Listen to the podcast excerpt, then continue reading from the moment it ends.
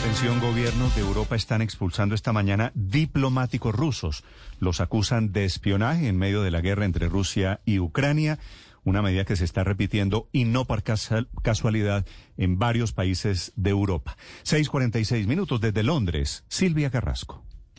Sí, Néstor, se trata de una medida coordinada, pero los primeros datos que tenemos es que Dinamarca ha ordenado la expulsión de 15 oficiales de inteligencia rusos registrados como diplomáticos, es lo que dice el Ministerio de Relaciones Exteriores de ese país.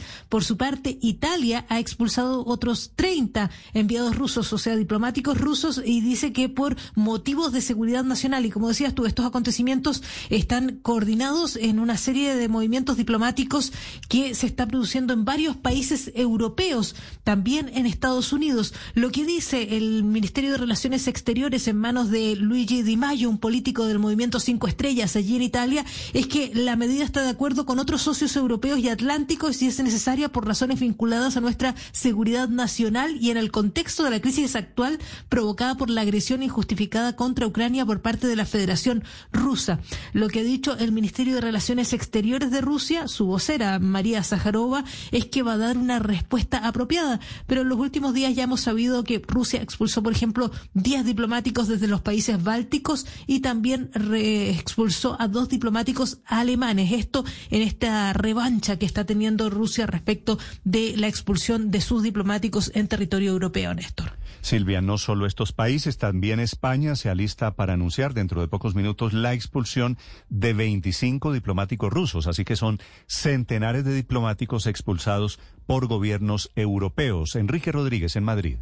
En efecto, aquí en España van a ser al menos 25. Acaba de salir en rueda de prensa a comunicarlo el jefe de la diplomacia española, el ministro español de Asuntos Exteriores y Cooperación, José Manuel Álvarez. Esta decisión que hoy toma España de expulsar a este grupo de diplomáticos rusos y de personal de la Embajada de la Federación Rusa en España es también una respuesta a unos crímenes que no pueden quedar impunes y sobre los que se debe realizar una exhaustiva investigación. Se refiere evidentemente a lo que hemos conocido en las últimas horas a propósito de las matanzas en la ciudad de Busha. El jefe de la diplomacia española ha señalado también que esos diplomáticos rusos representan una amenaza para la seguridad de España y por eso también se toma esta decisión. El ministro también ha aclarado que se está ultimando esa lista de expulsados. No ha aclarado si va a estar incluido el embajador de Rusia en España, pero sí ha señalado que serán 25 o tal vez algunos más. A propósito de esa guerra, esos ataques continúan y en las últimas 24 horas, la ciudad más afectada ha sido sin duda Kharkov y su región colindante. Como digo, en las últimas 24 horas han recibido 54 ataques contra esa ciudad que se encuentra en el este de Ucrania y es que particularmente esa región, la que se encuentra más cercana a la frontera rusa, es la que está sufriendo más ataques y con más intensidad en las últimas horas. De hecho, la gran mayoría de las tropas que están abandonando el territorio del centro de Ucrania lo están haciendo en esa dirección. Se entiende que para reforzar allí las posiciones rusas. El gobierno ucraniano ha señalado en las últimas horas las pérdidas rusas, las que ellos han contabilizado. Hay que tomarlas con cierta prudencia, pero habla el gobierno de Volodymyr Zelensky que 647 carros de combate rusos habrían sido destruidos, así como 1.844 vehículos blindados de combate y 330 sistemas de artillería. La otra ciudad, no se olviden de este nombre, es Kramatorsk. Ahí se han registrado duros bombardeos a lo largo de la última noche y señala el gobierno de Ucrania que las matanzas que se han perpetrado en esa ciudad podrían incluso superar en número a las que se han perpetrado en Busha, Néstor. Estás escuchando Blue Radio. Cyberlunes ya está en línea.com. Olfatea descuentos de hasta 60% y envío gratis en productos de tecnología, hogar, moda, deportes y más. Descarga la app de Linio y desata tu instinto comprando tus marcas favoritas. Promoción válida del 4 al 6 de abril de 2022. Envíos gratis aplica en compras superiores a 99 mil pesos. Ver términos y condiciones en www.linio.com.co slash legales. Faltan 10 minutos para las 7 de la mañana. En cualquier momento, declaración de la alcaldesa de Bogotá sobre el pulso que está teniendo con los señores de las motocicletas. Y así como están apareciendo testimonios de los motociclistas que reclaman sus derechos, también aparecen testimonios de las víctimas de los parrilleros en moto que son el origen, esas víctimas, de las decisiones extraordinarias que toma el gobierno de la alcaldesa López en Bogotá. Desde el centro de la ciudad, con víctimas de los delincuentes a bordo de motocicletas. Julián Ríos. Eh, Néstor, buenos días. Este es un nuevo caso que ocurrió aquí en el barrio del Campín. ha llegado aquí la teniente coronel Sandra Lancheros para hablar con esta víctima de este nuevo atraco con arma de fuego y un parrillero en motocicleta. Se llama Luis Arciniegas, eh, quien fue víctima aquí frente a su taller, que tiene precisamente un taller de motocicletas. Eh, un hombre se baja, eh, lo intimida con un arma de fuego cuando le está con su padre, incluso le hace varios disparos. Luis, le hicieron varios disparos. se salvó prácticamente usted de milagro. ¿Qué fue lo que ocurrió en ese momento?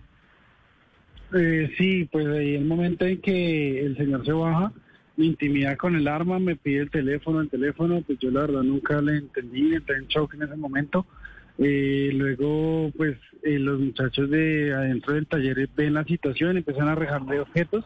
Uno de ellos pues le pega a él cuando él me estaba pues ya apuntando con el arma para pues para dispararme. Afortunadamente pues los objetos le pegaron a él y en ese momento pues ya emprende la vida y sigue haciendo disparos y se monta en la moto eh, a unas cuadras pues se baja y se monta en otro vehículo y pues ya sigue la moto sola y él se va en un carro. Sí. Señor, señor Arciniegas, ¿me escucha? Sí, señor. ¿Cómo le va? ¿Cómo está? Bien, sí, señor. Señor Arciniegas, ¿cómo le robaron? ¿Cómo fue el robo? Pues afortunadamente no, no me alcanzaron a robar. Eh, llega un vehículo negro polarizado se parquea pues al frente del taller y de pronto pues empieza como a vernos, luego el vehículo se va a una cuadra, ahí se baja el sujeto que porta el arma y la moto da una vuelta al campín, pues me imagino que para eh, tenerlo y poder emprender la vida. Pues luego de eso pasa todo lo, que le acabo de comentar, de que pues él me apunta con el arma, eh, pues me intimida con el arma y pues me pide el teléfono, el teléfono, y luego me da un cachazo en la cabeza, me rompe la cabeza y luego de eso, pues ya los muchachos empiezan a tirarle objetos. Uno de ellos le pega eh, a la persona que portaba el arma y después de eso, pues él ya se monta en la moto y arranca sin casco. A unas cuadras él se baja de, la moto y se monta en el carro. Le entiendo, señora Cinegas, ¿le entiendo bien? ¿Iban en un carro y en una moto simultáneamente? Sí, señor. Sí, ellos iban en un carro, pero pues digamos que por separado. Eh, ellos llegan, el señor llega en un carro eh, a la cuadra se baja del carro y luego de eso pues eh, la moto lo recoge a él pues para poder huir. Sí. Sobre eso quería preguntarle, ¿cuál es el rol del parrillero en el intento de atraco que, usted sufrió? Pues digamos que solamente él se monta en la moto pues para emprender la huida y pues que sea más fácil pues para ellos escaparse. Pero pues bien vista que nadie los persiguió ni nada, pues ya a unas cuadras se monta nuevamente en el carro y pues la moto sigue derecho y ya pues no, no pasa nada. Mire, ¿esto en dónde y cuándo ocurrió, señor Arciniegas? Pues ocurrió el sábado a las tres y media de la tarde eh, en el barrio El Campín. Imagínese usted, ahí muy cerca al sitio donde hoy está la concentración de, de motociclistas. Sí, señor, sí, aquí en Movistar, cerca del Campín, en Movistar Arena. ¿Llegó la policía? ¿Usted alcanzó a hacer la denuncia? ¿Alguien atendió lo que pasó? Sí, yo llamé a la policía, llegaron a los minutos y pues eh, han venido haciéndome el seguimiento pues por todo el caso. Sí. ¿A usted lo venían siguiendo en la moto? ¿Usted cree que, que ya sabían que usted tenía algún tipo de, objeto de valor o simplemente al azar escogieron a, alguien y, y, pues le tocó a usted? Pues hay muchas estipulaciones, ¿no? Pues yo creería que ellos llegaron en el carro y pues como nos vieron acá afuera, como digámoslo así, dando papaya, y pues ellos vieron la oportunidad de poderse bajar y pues atracarnos a todos, que éramos varios. En ese momento pues entraron varias personas y quedamos solamente mi papá y yo. Sí. Mire, ¿y usted cómo está? Usted nos dice que recibió un golpe, recibió un cachazo. ¿Cómo, cómo está? Pues bien, ahí tengo pues el, dolor, el, chichón como en la cabeza y eso, pero afortunadamente pues eh, me salvé de, los disparos que, que dio el señor. Pues imagínese usted, con disparos. ¿Ustedes ya han conocido de casos similares en el Campín? Mm, pues hace poquito hubo un, robo acá pues a, la vuelta del establecimiento sí. que fueron unas personas que llegaron vestidas de, enfermeros entraron a la casa pues no violentaron a las personas simplemente eh, como que los engañaron que venían por la EPS y luego de eso pues sí salieron con el dinero que cortaron imagínese usted la situación realmente muy difícil. Señor Arciniegas, ¿qué opina usted de la medida que anuncia la alcaldesa de restringir el parrillero en moto los jueves, viernes y sábados en la noche? Pues realmente yo soy motero y digamos que afecta a muchas familias que utilizan la moto para su transporte y pues para su diario vivir. Eh, mucha gente que recoge pues a sus parejas o bueno, familiares en la noche. Eh, pues digamos que la, la medida en el momento en que el señor se monta en la moto para huir, pues digamos que ahí sí sería el parrillero, pero pues a unas cuadras vuelve y se monta en su carro y pues sigue la moto. O sea, Entonces, pues, usted- no sé qué tan efectiva sea la Claro, medida. a pesar de que usted fue víctima de un intento está de de atraco, acuerdo. no está de acuerdo con la medida. Pues digamos que afecta más a los buenos que realmente lo- lo- los, los que sí están pues dañando la imagen de Entre los otras cosas, señora Arciniegas estaba pensando, si a usted lo robaron, también iban en moto, iban en carro, es como prohibir la circulación de los carros, porque los delincuentes también van en carro, ¿no? Exactamente, sí, es complicado. Los vidrios polarizados, bueno, todo ese tipo de cosas que ellos cogen pues para proteger su identidad y pues que, que no sean capturados. Vale, vale. Señora Arciniegas, afortunadamente no pasó nada, no pasó a mayores. Otro episodio de inseguridad en Bogotá. Muchas gracias por estos minutos. Vale, muchas gracias. Julián, Julián Ríos es el periodista que está allí. Me dice usted que llegó la policía al local donde está el señor Arciniegas, Julián. Sí, Néstor, se encuentra aquí eh, la teniente coronel Sandra Lancheros y también lo está escuchando en este momento, pues porque tiene incluso un balance de toda la operatividad acá y nos da una cifra de 121 personas capturadas que han utilizado motocicletas para cometer delitos. La escucha en este momento, la escucha en este momento la coronel para que le pueda usted eh, hacer varias preguntas. Gracias. Eh, Coronel Lancheros, buenos días. Dios y patria, muy buenos días, sí señor. Coronel, ¿qué datos, qué cifras tiene usted sobre robos en motos? Eh, pues efectivamente eh, tenemos un aumento de, del hurto aquí en la jurisdicción. Eh, pues eh, se presentan en diferentes medios, tanto vehículos como motocicletas. Eh, alrededor de unos 700 casos en este año aproximadamente hemos eh, ya tenemos la cuenta 700, 700 casos de... de hurtos de hurto a personas Sí. pero entonces se utiliza tanto motocicleta como vehículos sí señor Sí, 700 casos en, en tres, ¿cuántos meses van? Enero, Tres febrero, meses. marzo. Tres meses. Tres meses. En 90 días, estoy haciendo la cuenta, ¿esto quiere decir más o menos 7, 8 casos diarios? Pues eh, es un, un promedio, es un promedio, por supuesto, estamos trabajando en ello, justamente para que se logre controlar. Ahora, sí, mm, pues es una un tema que eh, en años atrás pues hemos venido combatiendo, ¿cierto? Es, una- es un, un trabajo que diariamente hemos manejado y, y pues obviamente eh, hacemos los controles justamente para que no se presenten este tipo de novedades aquí en la jurisdicción. Sí. ¿Usted cree que prohibir el parrillero sirve para mejorar la inseguridad? Es una medida de control, ¿sí? Es una medida que está focalizada. Es una medida que bien vista, bien observada y bien trabajada puede impactar directamente en el hurto a personas, sí, señor.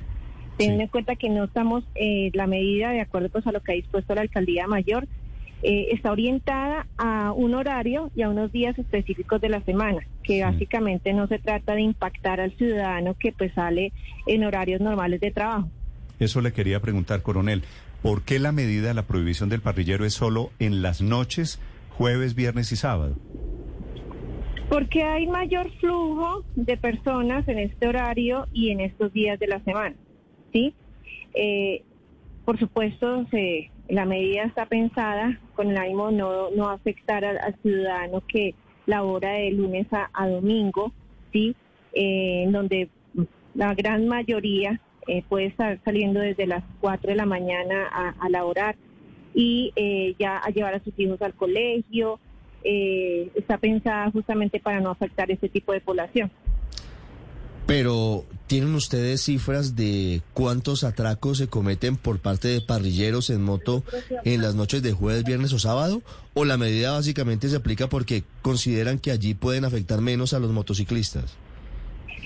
No, no tanto. Es que son un conjunto de variables, ¿cierto? Sí. Es un conjunto de variables. Eh, primero, el- eh, hay una mayor delictividad los fines de semana, ¿sí?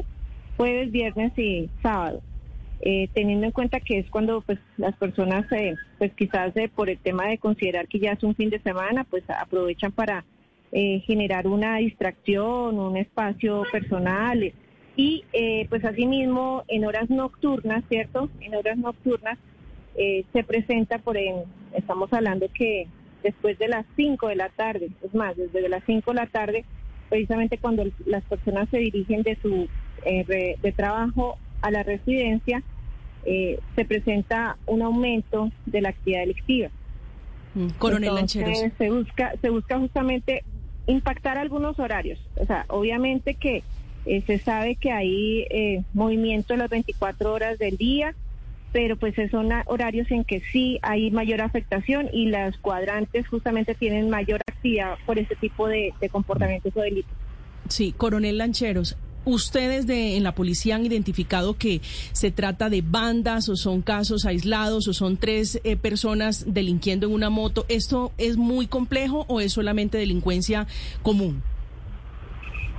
Policía Judicial se encuentra revisando la, investigación al respecto, ¿cierto? Ahí, de acuerdo pues a, a informaciones, pues que obviamente sin profundizar, eh, hay grupos que son organizados, sí, grupos que se dedican eh, justamente a, delinquir, porque pues no solamente está la moto, eh, ellos andan también en sus vehículos y pues la, la moto la utilizan pues como instrumento para lograr la huida de, los sujetos que hacen parte del hecho.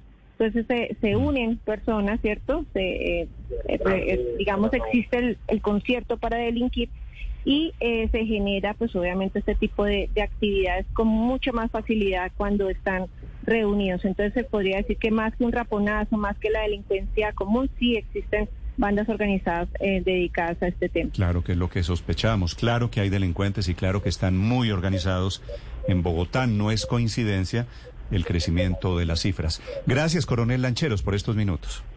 Bueno, Dios los bendiga. Muchas gracias, a ustedes. Gracias a usted, la coronel Sandra Lanchero. Felipe, desde la estación de Teusaquillo. En cualquier momento, la alcaldesa Claudia López nos informan anticipadamente, Felipe, que la alcaldesa no va a ceder. La alcaldesa le va a decir a los señores de las motos que se mantiene la, la decisión sobre la prohibición del parrillero que entra en vigencia la semana entrante. Van a esperar cómo funciona cuando entre en vigencia.